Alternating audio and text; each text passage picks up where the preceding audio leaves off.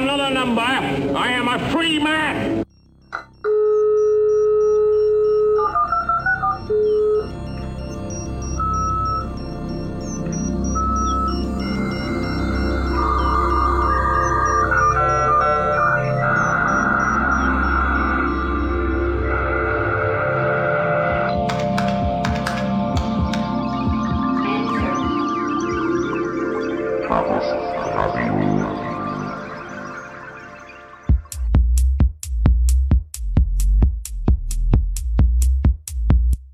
Hallo, hier ist Chaos Radio Express, Ausgabe Nummer 11, wieder eine Sonderausgabe vom Chaos Communication Kongress.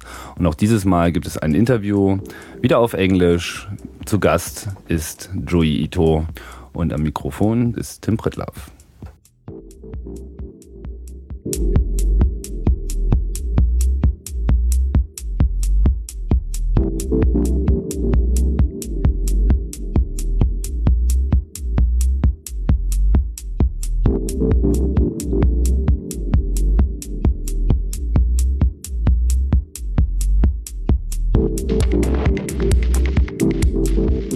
Switching to English now. Short German introduction so that everybody knows what's uh, to what to expect.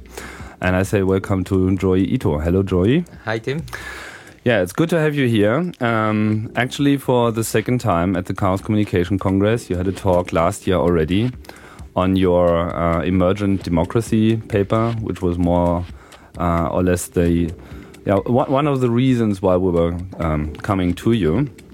Um, I'd like to get into, um, well, I think many people in, in Germany might not know uh, what you are dealing with. So um, that's why I also pointed out this in the in the opening speech that you have a well, you're originally from Japan, that's right, but you grew up in the US. Yes, that's correct. That's correct. So how long did you stay in, in Japan, and how long?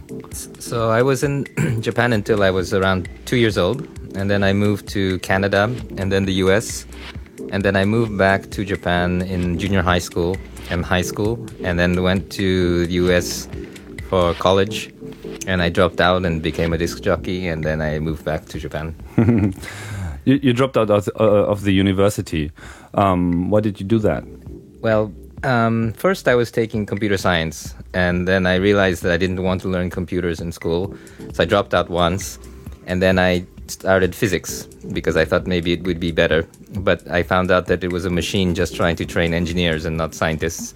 So I dropped out again uh, in Chicago and started. Well, I started working in the nightclub in Chicago before I dropped out, but that's where I ended up. You, you started that nightclub yourself? No, um, the nightclub I worked at in Chicago was one was called the Smart Bar, which is kind of a punk alternative music place, and my main uh, place was at the Limelight in Chicago.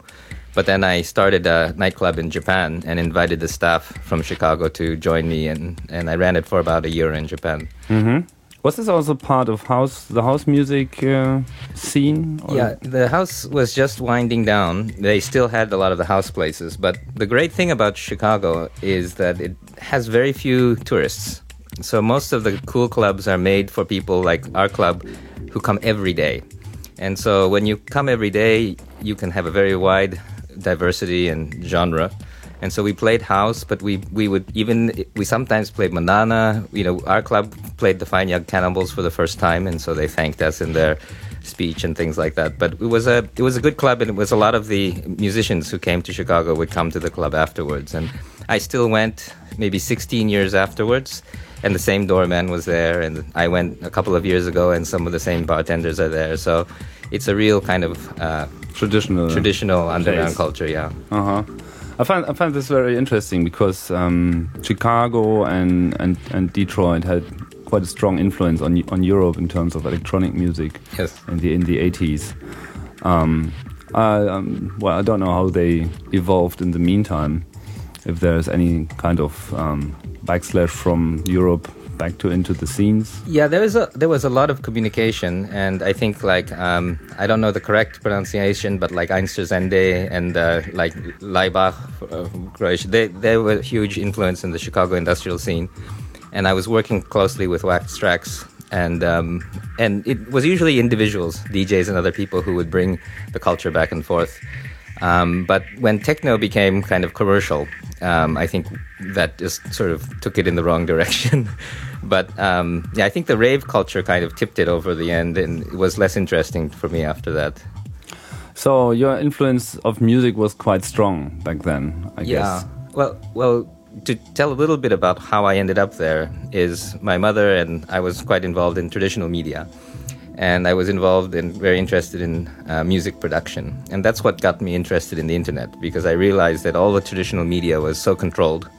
And you, you can get try to become very independent and underground, but at the end of the day, you hit the record companies again. And that was a huge influence on why I do what I do now. Mm-hmm. So when so there was a time when you moved back to Japan Mhm. and uh, starting your activities there. When was the first time you were uh, getting in touch with the with the internet and, and computing in, in particular? So I think the I'm trying to remember exactly, but my father was a chemist, so I used to work with computers um, during the summer. And my first uh, computer that I owned was an Apple um, II, and mostly I was just playing video games. But then I got a modem and started BBS. And around 1984 or something, I found a way to get, let's say, cheap access to X.25. and um, I remember those times. and I connected actually to Europe. Um, and many of the universities in Europe, like Essex University, was the first MUD, the game, and a lot of hackers were hanging out there. And just about every university, if I go to the operator channel or chat the operator and say, "Hey, I'm a high school student in Japan. Can you give me an account?" Back then, they give you an account. So you have been hanging around in the chats in the CERN as well, I guess. Yeah, and but mostly just um, like talk Unix or VMS talk, and then I got an account on University of um, London, which had an ARPANET uh, connection. So I was using Janet in Europe, and then I had an ARPANET connection. And one of my friends, one year older than me, was at MIT, so I was able to get to MIT through uh, ARPANET through the uh, University of College London, and then from there I got to play around. Um, but this is so it's 84, so it's a bit late compared to some of the old timers, but it was kind of early for typical internet. Um, but it, we didn't have Slip or PPP or anything like that, so it was. Oh, well, it just didn't exist at the Yeah. time, right? Yeah, I think X- X.25 was what everybody was using yeah, back then. I still have my notebook with all the all the numbers. So, um, well, well, that's that's interesting. I mean, can you remember the the first moment that you were actually getting what you were into? I mean, that connecting to a network is one thing, but actually feeling this connectedness with something very remote. Well, I had uh, several waves. so before even the internet, when I was on the source, I was in a little American school in Japan, and my teachers were quite mediocre. And so I would go online and talk to professors in the United States universities, and I learned more on the on even on these uh, the source and CompuServe than I did at school. And so to me, that was one breakthrough. And then the second one was when I got onto the MIT computer and was watching some of the NASA launch stuff and realized that you could get in and that all these um, super hackers were there and very cool. But the biggest breakthrough for me actually was rather late. It was, I think, in the early 90s or something when we started getting, we got PPP. And when I connected a, a client, I think it was a Gopher client or an FTP client or something, that really kind of triggered to me something that was. I, I finally got where it was going. I think when we got the slip and PPP connections. Um, bef- I always thought it was about connecting, but what happened when I got the PPP connection or the slip connection was I realized that all the stuff we were doing in music and in television and all of this was just going to end. It was going to change. So that's that's when I really dropped everything else and just focused on internet.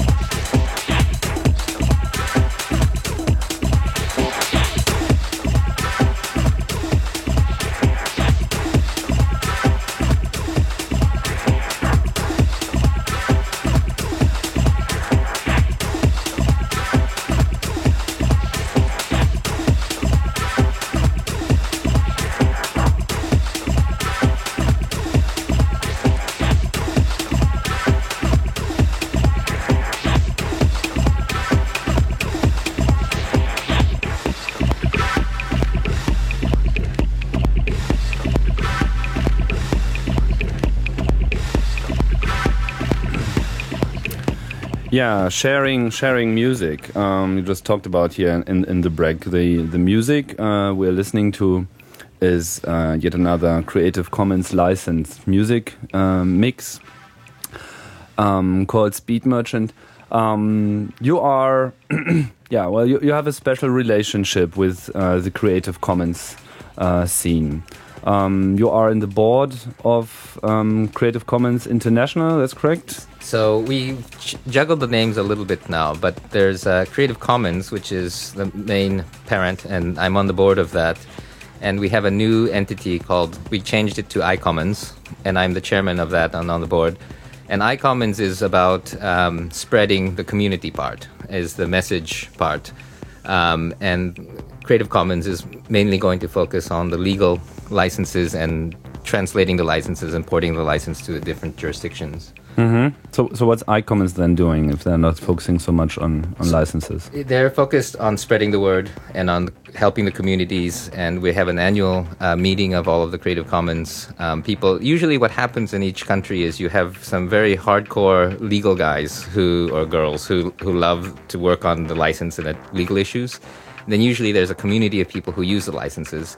And we found that the two communities have to work together, but they're quite different. And so we created two separate organizations to manage those projects. Mm-hmm. So, what are the, the current issues in, in the Creative Commons scene? I mean, there has been a lot of. Uh, first of all, there were quite a few new licenses coming up, especially the sampling uh, licenses and this. Um, what's the official name of the third world related? Uh, developing nations. Developing nations um, license. Can you I, I have been involved in quite a few discussions about this with people claiming that these licenses are not uh, as free as they uh, had expected, as the sampling license is not as liberal in, in allowing private copies and so on. What's right. your standpoint on this? So, Creative Commons, the licensing idea, is really about providing people with a choice and providing people with licenses for something that they would like to use. And I think that Creative Commons is core mission is really about choice. And so on the really hard line end, uh, the Free Software Foundation and all of those guys, they're great. And they are a political movement trying to change the world. And I think they're doing a great job. And then you have the Hollywood guys on the other side. But you have a huge population of people in between who don't have a choice and they don't can't go GPL. They don't want to go all rights reserved. And what we did with the sampling license, which is I think the key to this, is our customer, our constituent, is the majority of musicians. So if you go to the majority of musicians, they have not yet become political enough to be able to go all the way to the free source side yet. But almost every musician you ask, if you ask them, do you mind sampling? They'll say, no, we think sampling is great and then you say, "Do you know the record labels and the the rights collections agencies won't let you do it?" They say, "No, that sucks." So for us, the sampling license was addressing a very specific choice that musicians didn't have, right? And both Larry and I are political, and sometimes we're maybe more political on the left than where Creative Commons is. But I, at least my personal opinion about Creative Commons, is that it shouldn't be that political. It should be because the thing is that Creative Commons is not just a license. It has the metadata. We have a deal with Google and Yahoo to do the searching.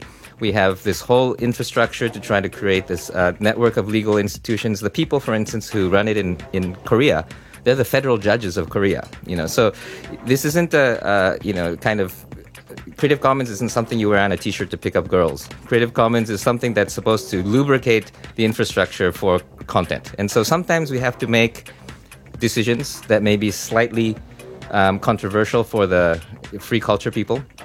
Um, and they can, you know, but I think what they should do is instead of say all of Creative Commons is bad, if you don't agree with a license, many people don't like the sampling license, you're free to say you don't like the sampling license, you don't support it. But I think as, a, as an organization for Creative Commons, we really want to address um, every kind of license in between those two ends. Mm-hmm. That makes sense. So, what's the role of the developing nations uh, license in that respect? I think that was uh, interesting idea. Um, it's not been adopted by many people, and I think it will eventually fade out. Um, and can, that, can, you describe the basic idea? Yeah. So the basic idea was that um, many developing nations uh, don't have textbooks. uh, need all kinds of content. And a lot of large companies are willing to give their content up in markets that don't make money anyway. So, for instance, uh, or even artists. So, let's say you uh, write a book and you say, okay, I don't mind having it shared for free in countries that don't have any money, but I don't want um, Random House to publish it in the United States without paying me any money.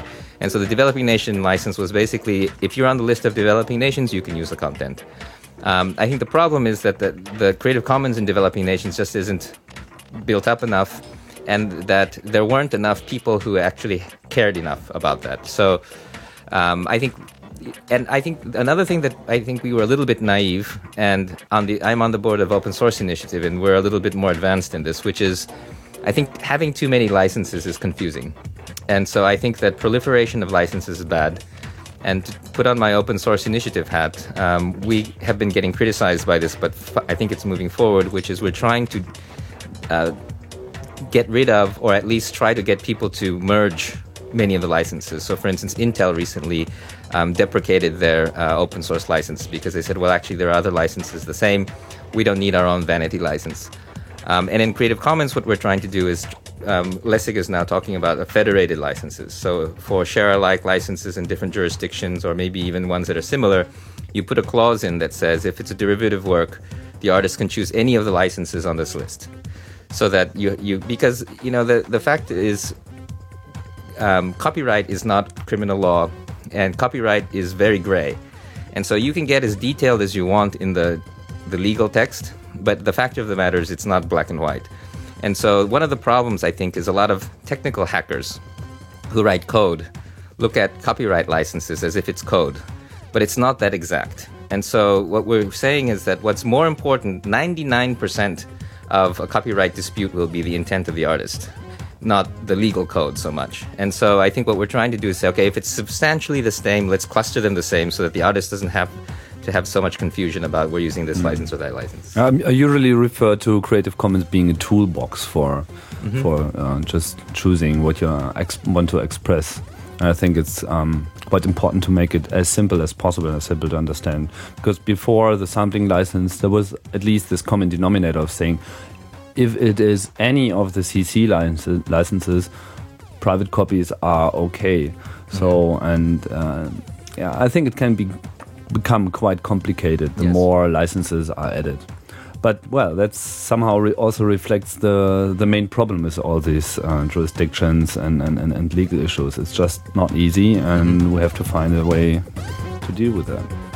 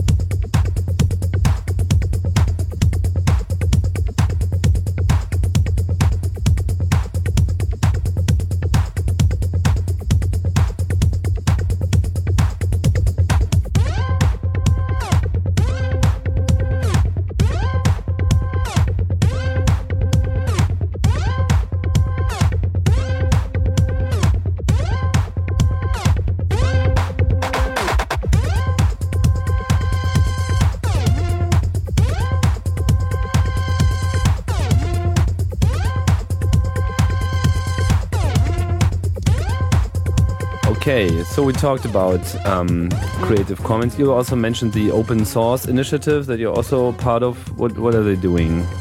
So the open source initiative is um, originally it was uh, organized mainly to approve or to set a standard for open source licenses, um, and recently they have been starting to work on uh, defining open standards. And a lot of the reason why I got involved was um, many governments, local governments, and companies have finally decided, okay, we're going to do open source. And for instance, uh, there are, are, local governments that are doing uh, requests for proposals for open source or open standards and things like that. But the definition is not that clear. And a lot of people who don't have open source say they're open source. Um, and it's also important to discuss what it means. And open standard actually is, I think, also very important because I'm strongly against software patents. And I think that the whole issue of encumbering technology by using the and the Japanese uh, like Sony is very notorious for doing this and really to educate not not so much the geeks they are important but really to educate the policymakers and the corporate executives and so that's one thing I was doing and also regionally in Japan and then the other part is what I was mentioning earlier about license proliferation you know I think that we have a tendency everyone wants to make their own open source license well we, it's better not to have so many and and this may come up in the ICANN discussion, but you know, it's there's a very important um, trade-off and distinction between standardization and innovation. You know, you don't want ten different kinds of TCP/IP. You don't want three roots and you don't want a million open source licenses. Some people have said that there's probably over 500 open source licenses, and especially when you do this, um, the kind of share alike kind of licenses where you have to uh, use the same license, then it creates projects that can't merge together. Um, so, to me, that was a very important issue, um, particularly in the context of my pushing the Japanese government towards open source. And did they follow your push? Um, I'm pushing, um, but the um, Ministry of Posts is now all using uh, Firefox. Mm-hmm. And uh, the, a lot of the governments I'm, agencies I'm working with now are sincerely looking at open source. Um, and again, I think that a lot of companies now come in and act like they're doing open source. So right now, my, my the important thing is to define it correctly. Another, um, well, I would say political institution uh, regarding these issues is uh, ICANN the uh, well originally the re registry for assigned names and numbers. It's still in the title, but I say I would say that the role has changed a bit. It's not only about names and numbers. Um, you are, have been elected into the board last year, right? Yes, uh, it was through. They have a thing called the nomination committee, um, which uh, is a panel of people from the different supporting organizations, and I was selected. And uh, that group selects excuse me people for basically a neutral position so eight of the uh, 15 board members are selected through this process. Um, and i think the focus still should be and is primarily names and numbers. Uh, the, and people keep throwing things at ICANN and we try very much to at least some of us try very much to keep it very focused um, but in the context of this uh, WSIS, the UN discussion about internet governance and things like that, we, have had to deal with a lot of issues that were beyond the scope of the original uh, plan. Uh, but I think that the, the, the idea is really to keep it as narrow as possible. Um, and uh, you know, if I could talk a little bit about ICANN, I, I think it took me about two years to decide uh, to participate. I'd been talking to them for a long time I always thought they were horribly corrupt. Every image that all of you have probably listening to this is the same image I had.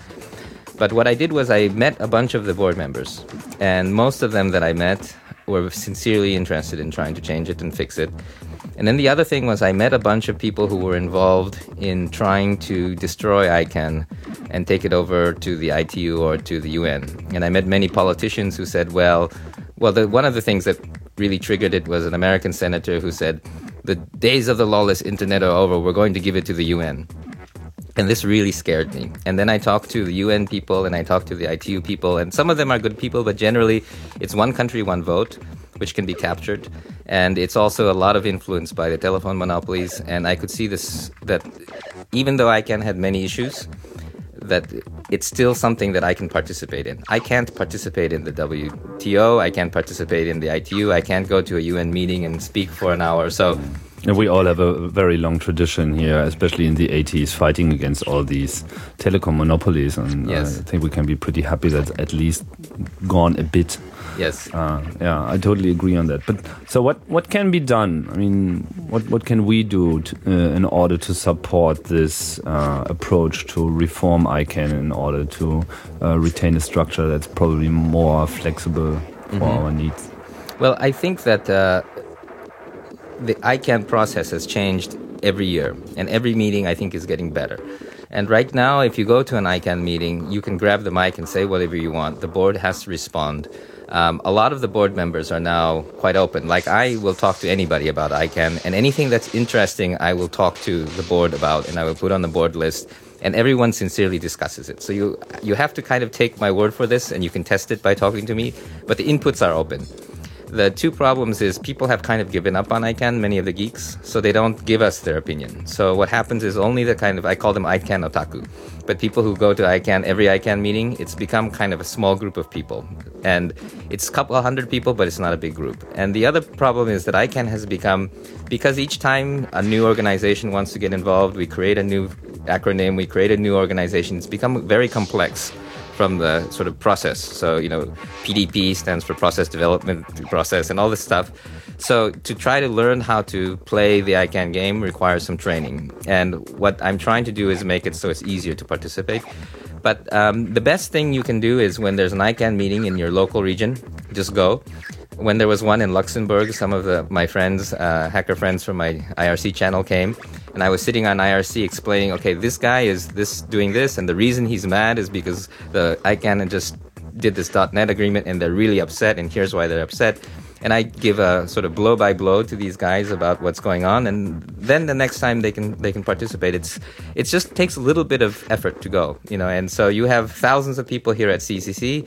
If a couple hundred come to ICANN, they can take over a lot of the conversation. I think much more can be can be done. We are just doing it. I mean, uh, especially at the Congress, you can re really see that people are somehow on the on the verge of of of uh, realizing that things have to be done, and if they are done, uh, things can actually change.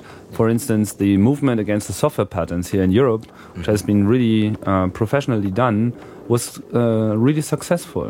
While other um, things like fighting against data retention haven't been as successful. And it's probably mostly uh, a matter of getting, yeah, getting the hackers organized and everybody mm -hmm. else as well. So, well, this is um, well, that's quite interesting. As you mentioned, your IRC uh, channel. When I first uh, got got Joi Ito on the radar was actually uh, on Orkut, and at that time. I, I didn't really know why I was there. And I think that was feeling many people shared. Nobody really knew why uh, they were there. They were just there just to see what it's like to be there and there was this uh, crazy Japanese guy uh, who collected friends, and I think you were the first to hit the 1,000 friends mark uh, which actually kept you from getting new friends on Orkut, isn't it? Yes, I hit the I hit the limit, but it was it was because but it was I wasn't doing it seriously. So I feel kind of bad because what happened was when Orkut came out, it was already not the first social network. So there was already Friendster and all these other things. And my IRC channel, we have probably always about 100 people and then total maybe a thousand or so people who come through the channel. So we all got onto when there was still invite only on the IRC channel. Everyone said, "Okay, let's go raid Orkut," and we made it kind of a game. Um, so it quickly became useless. so you're actively using all these social tools. Um, like IRC, I would call it a social tool as well because chatting is just a social thing. Uh, you also have a, a, your, your, wiki running and you have been preparing your talks there. What's your uh, experience with uh, using all that and, and having this super public life? Um, well, I I enjoy it. It sometimes uh, becomes an overload of information, but um, one of the things that I do now is that uh, with Instant Messenger and IRC and all these other and SMS, I pick at least two or three days of the week where I schedule nothing, and I open up my computer and I have the presence of hundreds of people, and I just choose people in the order that I need to talk to them. But what's quite important about this method, which is asynchronous, or we call it poly, polychronic instead of monochronic, is that you can have one conversation through the whole day. So I'm talking about podcasts with you, and then I find somebody else to talk, and then the conversation continues, goes on to conference call, goes on to Skype, goes back to chat. And then if you have a normal day, from my like normal Japanese business day, which is I have 15 minute meetings, 30 minute meetings, and one hour meetings, like 10 or 12 through the whole day. And each meeting has nothing to do with the one before. Some meetings don't mean anything by the time they happen and even though you only need 15 minutes sometimes you have an hour. And so it has very low context and very wasteful. And so it's difficult for people who really need to get to me but this kind of instant messenger presence oriented um, business style is actually very efficient uh, if you use it well. And so it's um, it requires a little bit of effort because you have to learn how to say no um, and you have to be able to switch it off but um, it turns out to be quite good. And I'm also using World of Warcraft. And there's the next message coming in right now. um, yeah, uh, I, I, I, well, I totally agree because um, especially organizing uh, our events has been almost impossible without these tools. And a couple of years ago, we totally switched over to using instant messaging, chats, and, and, and wikis. Uh, in addition to the traditional mailing list style, which doesn't really help much. Yeah. Um, so, well, in, in your in your keynote uh, talk, you had a list of points. We're getting back to this, but one of them was um, well supporting anonymity and, and, and, privacy of the individual. How does uh, this get together with using so many social digital communication tools? Um, how can how can privacy be achieved in this uh, in the digital world? Well, I think that uh, um, in my talk I was talking more about the profiling aspect of privacy, but to switch a little bit to the personal aspect of privacy, um, I think that what's scary to me is not about all is not all of the information on Google. It's all the information that people have that I don't know that's actually much more dangerous. And so for me, by when when I write my blog, anything I have to say, I'm on the first page of results. So somebody can criticize me as much as they want, but I have a voice, and I can argue back. Right. So the worst thing is to not have a voice. And the more public you make yourself, I t- say, and I've told the same story over and over again. I'm consistent. Right. So anything that anybody says that's not true looks quite inconsistent from my personal thing. And this isn't the best strategy for everyone, but for me, if I'm going to be public anyway, I might as well go extreme because then it's quite clear what's true and what's not. Um, I think that for other people that I know that are in my network, I you know we have I know many people who I don't know their real name, but since they consistently contribute to my life or my thinking, I've built a certain amount of trust with their pseudonym. And so pseudonymity, I think, is another way where if you have something to say, it's it's it's quite strong. And um, I think that that's another form of communication. And I get a lot of anonymous tips too, um, and a lot of them come into my blog. Um, the the other thing is that once you have a public image, you build a certain level of trust. So I become a gateway. So, for instance, I wrote about a whistleblower for the Japanese uh, power company over a nuclear um, mistake but he didn't contact the mainstream media, but he saw my blog posts and he met with me and told me all this information about the, the, the about, about the nuclear problems. And then I helped negotiate with him to find him a good reporter that he could trust. And so I think this anonymity also is kind of interesting because once you become somewhat public, you can also be a gateway to anonymous people or pseudonymous people. But I think the primary thing on my talk, though, is I'm not really a high risk person. I'm public enough so that it would be quite difficult, not impossible, but quite difficult to kill me or torture me without everyone knowing this. But I think what the people immediately. yes, the, the wait, stop, no, no but the, the he the, locked off the chat. but the the people who I think need to be protected the most are like the bloggers in Iran or the political movements in Zimbabwe, maybe some of the Chinese, and the problem and the thing that I really need to focus on is that we don't want to create some kind of technical change in standards or in, in architecture that makes it easier for the authorities to take away anonymity or makes it impossible for anonymity to exist. Mm.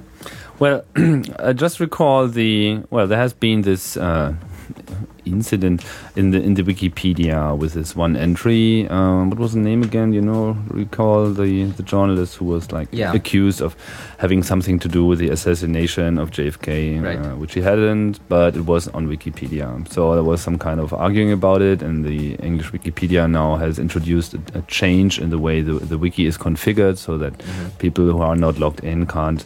Um, create new articles, but they can still edit existing articles. I don't know if this change really uh, makes fun, but there are other cases where people sort of think that information that has been contributed in articles regarding a certain person mm -hmm. should be there, and they're re requesting having it erased and probably even erased from the logs mm -hmm. of the Wikipedia. What do you think about this, and how does the idea of the open encyclopedia and uh, yeah privacy mixes. So that's an interesting point. I I I think that there are people who have legitimate concerns, but I think that the value of having everything open um, exceeds the cost. so I think that it's more about literacy of the reader than it is a problem with the system. And I think that the new generation will be smarter. Wikipedia, you should not compare a living organism with some dead wood. You know, Wikipedia is an organism that's alive. Sometimes it has a bad day, but you can go read through the logs and make your own decision about. So you have to learn how to read Wikipedia. Wikipedia is a community of people, and the current page is just a certain state an instance, right? But the IBM test on Wikipedia vandalism of people erasing pages they calculated it's a five minute average mean time to fix vandalism. And it's actually probably faster now. This was several years ago. And so, you know, we were talking about the internet being best effort. And the old days, the telephone company guys would say, oh, best effort isn't good enough. You need 100%. And they would charge you so much money for that 1%. And Wikipedia is the same way. I think that it's not 100%, but the problem is so neither is Encyclopedia Britannica. And if there's a mistake in Encyclopedia Britannica, you're stuck with it for a long time. And so I think it's really, uh, you know, Wikipedia should not be looked at. The problem is everyone looks at it as if it's a book. It's not a book, it's a community. Um, and so censoring the pages or removing or creating some kind of artificial uh, uh, infrastructure to me sounds a lot like censorship. And if and my whole thing about censorship is you we have free speech now. We want to create voices. You don't censor the opponents. You argue with them and you beat them in public. And if you censor them, if you look on blogs and something like that, you can erase everything, but the bloggers will, oh, the more you censor, the more they'll talk about it. So I, I imagine if you took a Wikipedia article down because of some kind of bad comment, it will be all over the blogs, you know, and so there's no way to stop it. The best way is to get your own voice and argue. I'd like to get back to well where we are right now, the the Congress. Um, you've been here the the second time. What do you think of the uh, event here? What's your experiences so far? Well, I think it's uh, it's very unique for me. It's uh, it's kind of it really. I think Congress is a good word because it's a new. It's actually old, but it's a, it's a different group of citizens that have are enabled with a different set of skills um, and a different uh, culture that y- you look at the whole group and it's it's it's a new citizenship I think and I really like the the speech that you started with and this theme of trying to push them into some kind of activism because I think that um, well to give you an example I was talking to one of the guys a diplomat that works at the UN and he said that uh, the landmine treaty the personal landmine treaty would not have happened without internet because now there's so much communication and coordination of the NGOs that they could never do before because they didn't have the money to coordinate.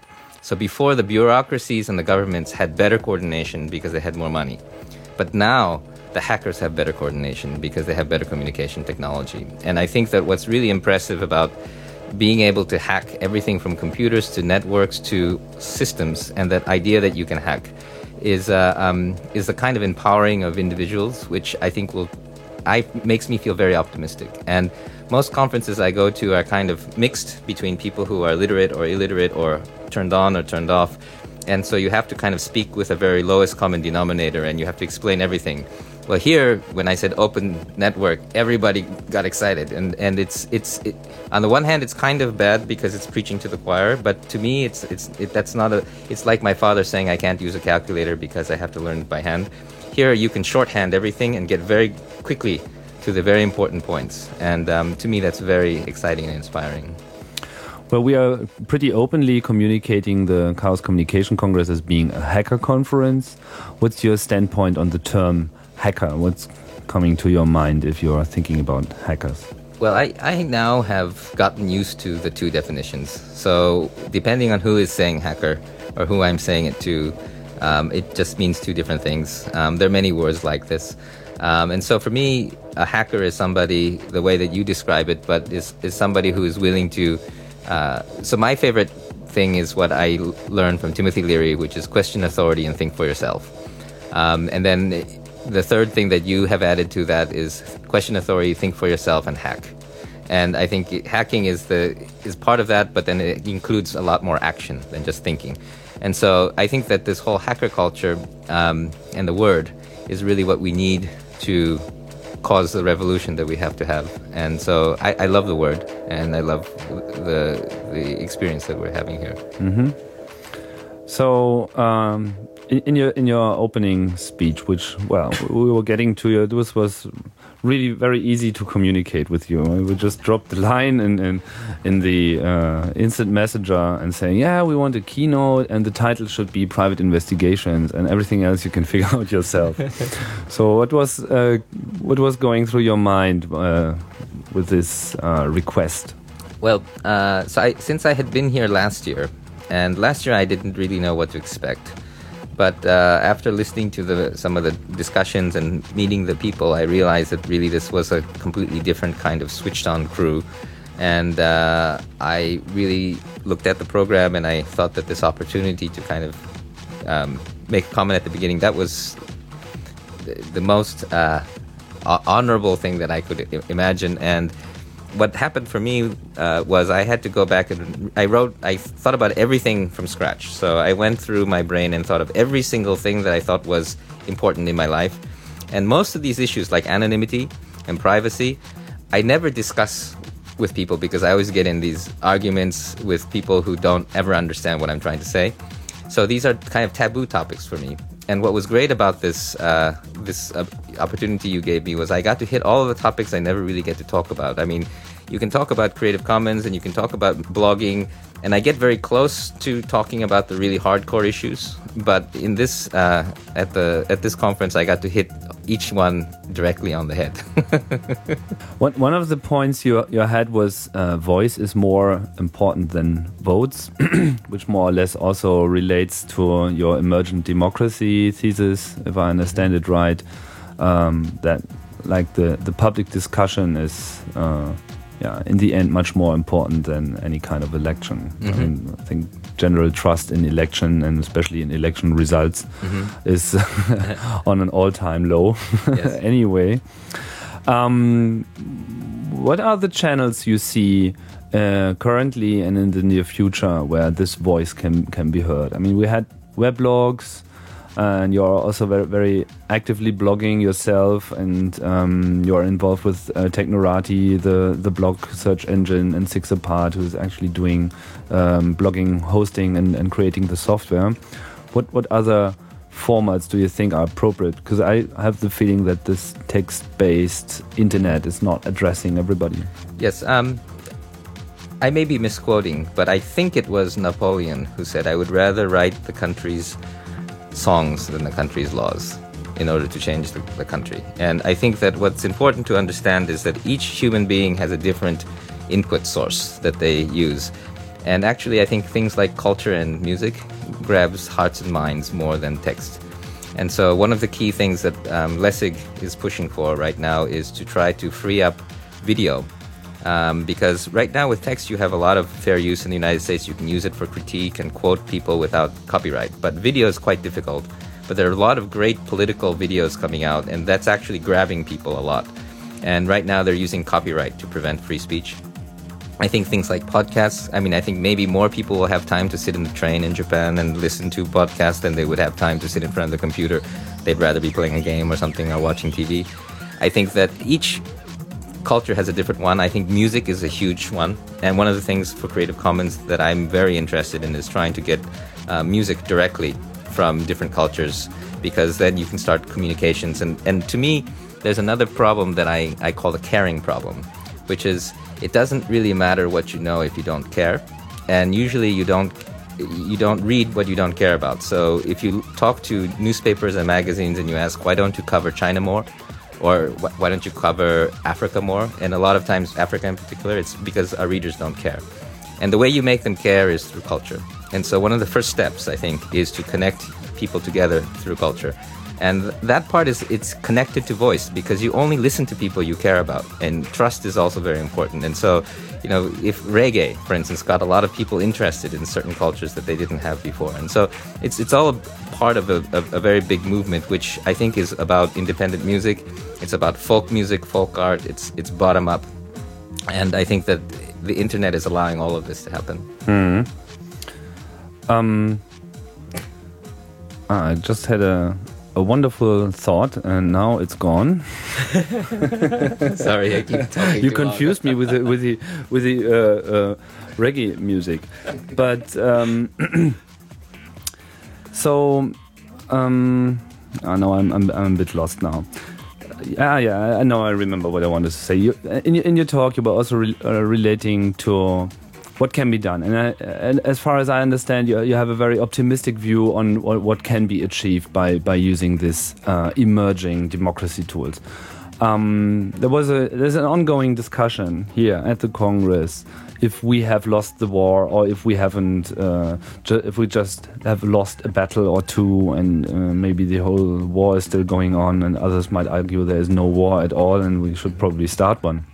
What's your What's your point on, on, on this and your your outlook, your optimistic outlook for the future? So um, I'm one of those people who is generally optimistic and I'm also my in my personality. I the more of the challenge, the harder the challenge, the more excited I get. So, sort of in, with that context, I I think that um, we will win the war. I think that the war never ends, which is, means that someday we'll win, and it may take longer than I expect.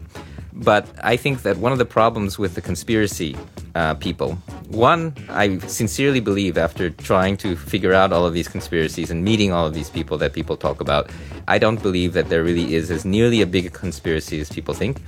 And they're not well coordinated. And most of these are just normal people doing a normal job. And really, it's the system and the machine and the inertia which moves things in forward more than kind of scheming, brilliant minds planning the world. That's my opinion. But at a tactical level, it's also not a good idea to go around running around talking about conspiracy because, you know, every you want everyone to join in and speak their mind. And one of the biggest risks to democracy is not to be able to say what you want because of fear. And this whole idea that they're smarter, they're bigger, we lost the war, unless you're a masochist, you're going to shut up what we need is we need everyone to start talking, to start speaking their mind. And the more you speak, the more you think. And the problem is that if everyone starts believing these conspiracy theories, they're going to switch off and try to ignore it. It's like the Matrix, right? I want to go back in and plug back in because I'm afraid I don't want to know. And this is a natural tendency of most people.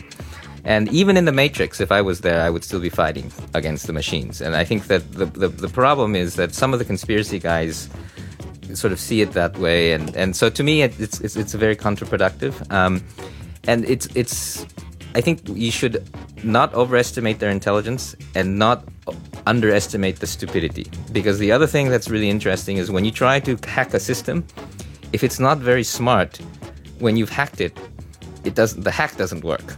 Do you know what I mean? So if, if your computers, if you send in a, a, a, if you go into a computer and you hack the computer, but the computer is broken, it doesn't do what you want. And that's the problem is when I, for instance, I hacked the Japanese system, I got, you know, the politicians and the public and the media on my side against this uh, national ID, and there was no opposition, but the bill went through. Because even though I was able to hack it, um, I wasn't able to stop it because it kept rolling even without a driver.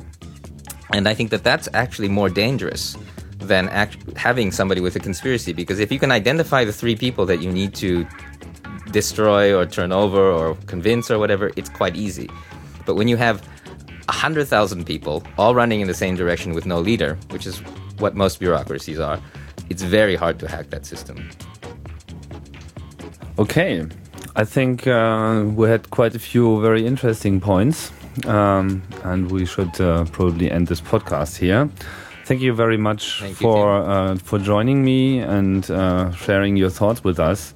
Uh, I hope it won't be the last time you've come to the Chaos Communication Congress. Yes, we're I'll trying hard to uh, keep it a cool event. Uh, it's attractive to many people and like to bring the voice out ever more. So, uh, yeah, thanks again, and uh, goodbye to everybody who has been listening to this, and see you on the next podcast soon. Thank you. Bye bye.